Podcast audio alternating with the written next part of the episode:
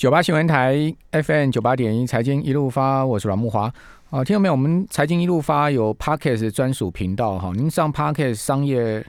栏目里啊，就可以看到我们的节目啊。呃，现在目前应该排第四位，好，第四名，好，所以各位可以上去哦，我们 Parkes 啊，随选重听我们的节目，好，因为现在目前的这个 Parkes 的内容啊，都是我们同仁把我们的节目很辛苦的把它。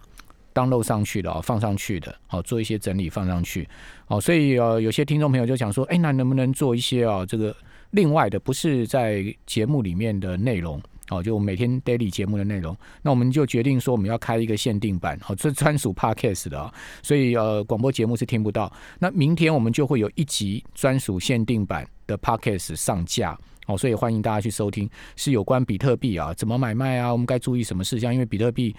太夯了。呃，升到六万美金。最近虽然说稍微下跌啊，但是又往上爬。那今天也蛮多新闻有关比特币的哈，因为伊隆马斯克已经宣布啊，这个特斯拉可以用比特币来买了。哦，这个也是一个大新闻。还有呃，富达 Fidelity 啊，它也有这个比特币相关的新的动作哈。那大家都知道，富达是一个大投信啊，大投资机构啊，呃，它。针对比特币的动作非常有指标性哦，我看 CNBC 是用头条新闻来报道这件事情的，好，所以可见这个比特币已经是大家众所关注的虚拟货币的焦点了哈。另外，各位来关注就是说，哎，外资一直在卖台股，哦，过去五个交易日啊哈，外资连五卖啊，总共已经套现超过一千亿台币了。那这个外资到底会卖到什么时候为止啊？如果外资的卖压不止的话，那台积电、联电会有起色吗？因为它都套现这些全职股啊，哦，所以这也是另外各位关心的一个焦点。还有呢，就是刚刚谈到的三四英三的金鼎哦，他有接受日本媒体访问说，诶，他考虑要到美国去设厂哦。不过他也讲得很清楚了，他美国设厂成本是台湾的两倍半到三倍，那也要去看看到美国设厂是不是真的赚钱呢？因为成本非常的高。还有另外他们也提到就是说，人才是个问题，到底找不到到合格的员工。哦，这也是呃金鼎在考虑的方向。不过非常有可能金鼎会去到这个美国设厂哈。哦，那至于说新兴市场股市最近汇市哦，这个双头压力哦，呃，就我们看到汇价开始出现回贬哈。那另外股市也有似乎有做头的现象，比如说像印度印度股市啊，呃，就贯破季线。其实不止印度贯破线，你看香港恒生指数早就贯破季线了。好，这两天也是贯破季线，啊，大陆股市也是贯破季线，所以你说啊，台股还能撑在那月线附近也是很强了，对不对？啊，可是你也可以看到台币开始明显回贬，哈，包括呃人民币也开始明明显回贬。那这一波的这个外资啊，呃，从亚洲全面的撤出啊，不单单台股了，你说哎，过去五个交易日卖超台股千亿，事实上外资是全面亚亚股在撤出啊，那到底它会撤到什么时候？哦，那呃，这些新市场货币是不是我们要注意啊？以及呃，很多听众朋友可能去买新兴市场本地货币计价的这种呃债券基金，是不是我们也要注意它可能会回跌的风险哈？我们赶快来请教富兰克林投顾的梁佩玲协理，佩玲你好，木华各位听众朋友大家好。哎，我发现。很多股市都已经跌破季线呢。对，呃，其实就像刚木华大哥点名的，其实这一波也如果以最弱势的一个市场来看的话，其实大部分当然还是集中在新兴市场。这当中其实跟我们年初其实看的，包括了就是年初的时候，大家基本上都是认为美元是比较弱势的。不过你可以看到，就是从拜登政府通过了一点九兆美元的一个刺激方案，再加上美国公债直利率一路的一个走升，目前虽然又放缓到一点。六个 percent 左右，可是因为它跟其他国家之间的一个利差还是在扩大，尤其是欧洲跟日本，所以整个美元指数呢是走缓步走强的一个状态之下，就让整个新兴市场其实货币或者是股市的部分都出现比较大的一个调整的一个卖压。那这当中呢，当然包括了像是如果我们以今年的高点以来，跌幅超过了有一成的话，大概就是在所谓的一个新兴市场啦，然后亚洲市场，然后上证，那上证大概跌了九个 percent 左右，然后国企股跟恒生指数大概是跌了十二跟十个 percent 左右，都是算是相对比较重的。那甚至像其实我们看到像拉丁美洲的部分跌幅也都是超过了有一成。这当中当然其实真我觉得跟很大的因素跟美元的一个转强有很大的一个关系。那如果就美国股市，本身来看的话，是以呃呃 n e s t a q 升绩指数是跌了将近十五个 percent，是比较重的。再来就是像呃费城半导体指数跌了八点八个 percent，然后 n e s t a q 指数大概有八个 percent 左右的一个跌幅。嗯，那反而是你可以看到，像是像之前我们提到的，因为在整个资金轮动的一个状态之下，反而像道琼的部分，大概就是跌跟 S M P 大概跌幅就是在两个 percent 左右。嗯所以就可以看到，其实资金的一个轮动算是蛮明显，不仅是在全球，就是可能资金有往回流往美国市场靠拢的一个迹象，在美国自己本身也出现了，就是在成长跟价值这部分做一个循环轮动的一个状态。好，那我我们现在要注意什么资产的风险呢？如果说现在这个趋势不变的话，呃，第一个，如果当然，如果就老实说，如果就整个全球股市，的确我们观察到最近的很多股市哦，其实都是呈现一个跌破，同时跌破了月线跟季线。那像刚刚提到了，如果以最弱势的，就是在中国市场的部分，然后再来以美国来看的话，我们会优先观察的还是在科技股。那因为科技股跟生技股，呃，目前就是都跌破了月线跟季线。那这部分如果月季线出现，其实已经出现了死亡交叉。那短线上如果在这部分又出现在比较明显的一个长黑棒的话，基本上就代表它的一个下档的一个幅度可能会进一步的扩大，甚至呢，即便比较好的情况，就是需要用一些时间来做一些，就是用时间换取空间啦，就是比较需要长的时间来做一个震荡整理，来取代它的一个下档的一个跌幅。这当中，当然我们观察的是，如果以新兴市场，我们还是会优先以美元指数作为一个观察的指标，因为如果以美元指数来看的话，它目前大概是在就是年线的反压大概是位在九十二点七附近，那目前是在九十二左右。其实如果年线的反压能够顺利的突破，而且站稳的话，基本上它有可能就会在往上。再去挑战可能像是九十四这样子的一个关卡，如果是出现这种情境的话，对新兴市场的压力就会进一步的一个扩大。那这当中当然我们觉得可能外资的一个卖压看起来就还是会持续。那但是如果呃美元指数能够在这部分面临到年线的反压，能够没有那么快的一次突破的话，我觉得反而让新市场在这部分有一些喘息的空间。因为第一个，真的其实如果以新市场，不论是中国或者是港股这部分，其实我们觉得短线上的修正幅度的确是蛮快的，而且这波的一个跌幅也算蛮大。这当中当然背后有不同的因素。以中国来看的话，内地市场本身当然就是包括了像是之前的抱团股，就是很多散户积极抱的这些股票，出现了大家争相出场的一些踩踏的一个现象。那如是港股的部分，又以科技股为主，主要是担心中国政府对于腾讯啊这些大型网络公司的一个监管哦。不过我们看到像腾讯最近的股价，其实波段的跌幅也都有超过两成左右。对啊，腾腾讯都跌到两成，这是这是很很是就跟之前的阿里巴巴有点类似的很夸张哎，这市值是最大的公司哎，对，那这当然会对港股造成很大的压力。那我们觉得，其实这真的短线上都已经很嗯。反映在很大的一个，就是已经很急速反映在利空的一个状态。那我们看到像是这两天，其实呃北上的资金就代表了是外资的部分，其实已经开始慢慢有去承接在内地中国的内地股市。我们觉得这算是一个市场初步寻求要止稳的一个迹象啦。但是因为它的一个呃资金回流的一个呃状态还并不是很明朗，所以我们觉得这部分希望能够先求止稳。那只要是止跌回稳在这部分，不要再出现大幅度的一个下跌，至少就可以用时间来换取空间。这当中当然最重要的关键，第一个还是要看美元指数的一个部分。嗯好，你你去看腾讯的周 K 线了哈，对，到这个礼拜是连六黑耶，很很弱，对跌它它不是跌破季线了，腾讯的周线是已经呃它已经跌破半年线了。对，哦这呃哦，这真的，你看它从今年高点七百七十五块港币啊，跌到今天已经是跌到了呃六百零六块。嗯。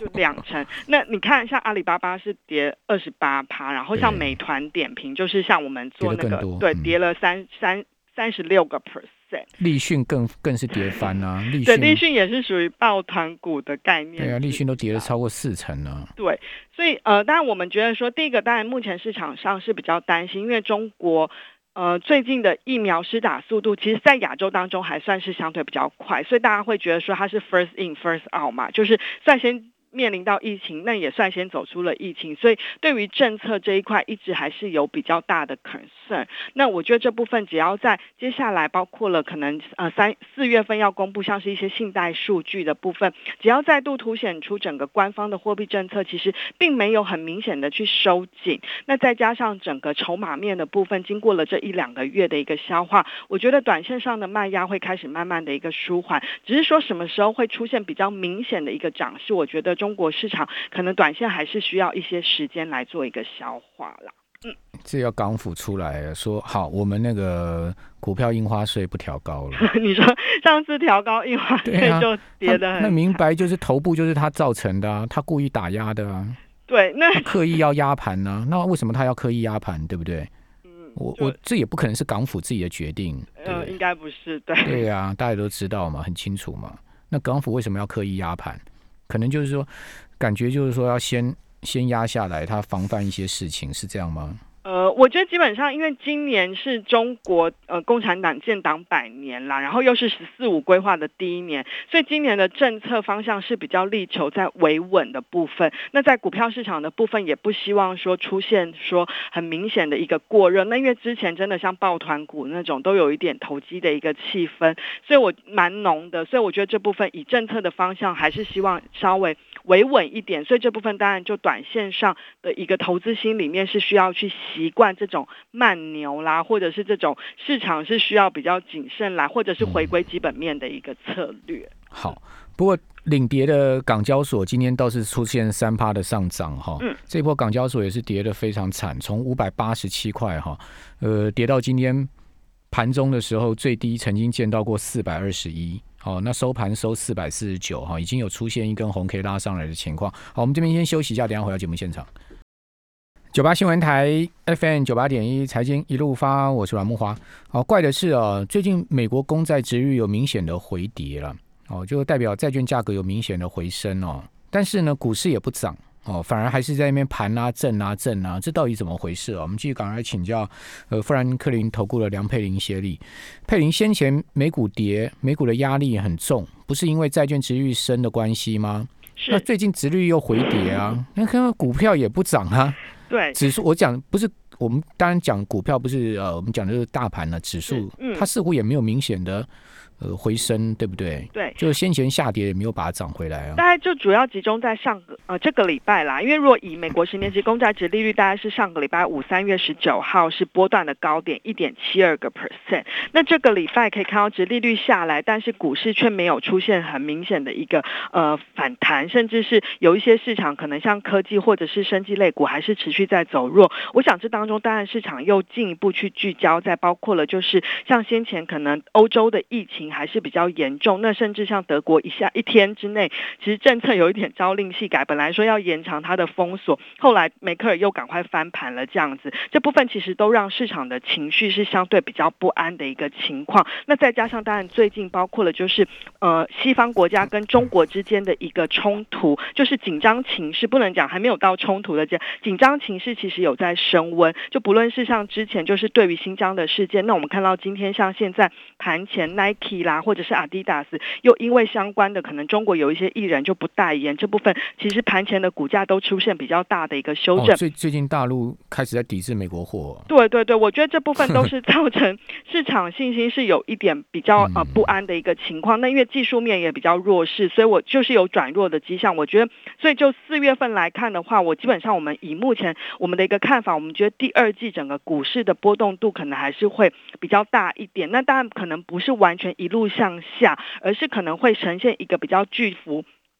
震荡的一个情况，那这当中呢，我们觉得可能短线上四月份第一个当然就刚刚提到了，在相关的一个技术面的部分，可能包括了像月季线的一个死亡交叉之后呢，可能就要进一步去回测，就是呃半年线或者是年线的价位。那当然，如果以美国股市距离年线其实都幅度都还蛮大的，都还有十几个 percent，所以我们希望能够在半年线就能够止稳这样子一个状况，可能相对市场是比较呃好的。那如果说真的不幸去跌破的话，可能大家还是。要做好，就是要增持一些防御资产，包括了像是一些传统的一个保守的一个债券这样子的一个配置。那第二个，当然还是要看四月份很重要，就是在企业财报的部分，因为以目前预估来看的话，S M P 五百大企业。第呃四月份要公布出来的第一季获利还是有二十二点六个 percent 的一个成长，其实还算是不错。但这一个还不是今年的最高峰，今年的最高获利成长率最高峰峰会落在第二季，那个年增率会高达五十一点二个 percent。下半年虽然放缓，但是都还有十五个 percent 上下的一个增幅。所以我觉得基本面的支撑是让市场有进一步去化解，说如果企业获利还不错，那这部分有助于化解整个股市评价面偏贵。的一个疑虑，那因为一来也修正了啦，所以我觉得这部分反而如果说整个财报公布出来，其实优于呃有不错的一个成绩单的话，投资人对股市的一个操作上倒也不用那么的一个保守，反而可以开始去择优寻找一些布局的一个机会。哎，不过听得出来，你看起来是呃 比较比较偏向偏向这个保守的哈。对，那因为当然，其实以目前的操作的确有一点困难，因为我们发现到，其实资金的轮动很快。刚刚提到了，除了在新市场跟美国市场之外，美国自己本身，你看到三月份利率在上扬的过程，但是金融跟能源股还在涨，但是它的涨幅已经不是第一名了，反而是像公用事业这种去，因为反而跟利率很敏感的一个股票市场，呃，三。三月份以来的涨幅超过七个 percent 是最好的，那反你就可以看得出来，其实市场目前没有很明确的一个主流跟方向，大家都是比较偏向于诶去哪里捡便宜，所以目前我们还是觉得投资人可能还是要去寻找，就是你在选择标的操作的时候，可能要去捡便宜之外，当然也是要留意它不是一个掉下来的刀子啦。那如果是掉下来的刀子，我们就比较建议你可能要用比较长期的一个眼光，或者是比较定期定额啦。呃，把时间拉长这样子的一个布局方式，所以以目前的一个操作，会比较建议投资人是以包括了像是还是以平衡型基金当做你的一个核心的一个资产。那债券的部分，今年很重要，还是会面临到整个值利率上扬的一个利率风险，所以还是要靠拢在比较短天期的一个债券。那刚一开始木华大哥有问到的，像新市场货币这部分，今年来其实的确最近出现比较大的一个修正。那我们觉得，如果在短线美元还是比较偏强的一个。状态之下，可能还是以美元计价的一个，不论高收益债啦这部分，或者是像是以波湾债这种以美元计价，然后它性评又比较高，是可以投资人想要纳入投资组合当中去作为你一个分散股市风险的一个投资标的之一。嗯，那整体的新兴市场债，如果是以呃。非美货币计价的话，是不是要稍微小心？呃，当然，这当中要看今年有没有去做汇率的避险。如果有做汇率避险的话，我觉得相对的一个波动风险就会相对比较小。那这当中其实还是要回归到看新兴市场货币。目前我们还是比较看好新兴亚洲的一个货币。虽然短线上有面临到外资撤出，然后可能货币有回贬的压力，但我们看到其实如果以今年来看的话，选主要的货币当中只有人民币还有印度卢比还是在升对美。元还是升值的哦，那反而其他像拉美货币那些真的都跌得很惨，所以我们觉得还是会资金还是会去寻找财政体质比较好，或者是经常常盈余比较好的国家，这当中还是会以新兴亚洲市场是外资未来如果想要回流的话，我觉得新兴亚洲市场还是他们布局的一个首选。不过现在现在股市麻烦的地方在这边，就你刚刚所讲的掉下来的刀子，嗯，对不对？现在是刀子在。半空中还在半空中还没有看的，应该讲说刀子还在天花板，要掉不掉？但你也不知道它会不会掉，也许它这个还会再继续上去，也有可能，对不对？对，因为资金其实还是很多啦，对，只是说它就是现在的市场气氛就是情绪是比较不安的，所以它的波动跟摆荡就会比较大。股市是这样子，其实我我觉得股市不怕急跌，就怕换跌。哦。呃，对，就会很磨人。因为你急跌，像去年三月这样崩跌，一一个月给你跌掉三十趴，其实那就逢低的买点就出现了，是不是？对。可是如果说你慢慢跌，温水煮青蛙这样慢慢跌，慢慢跌，慢慢跌，跌的你不知不觉的，一下被套了很深了。你也不知道该停损呢，还是要怎么样，是不是？对，所以像如果以当然像比方台股或美股现在这个价位来看的话，就变成是好。谢谢梁佩。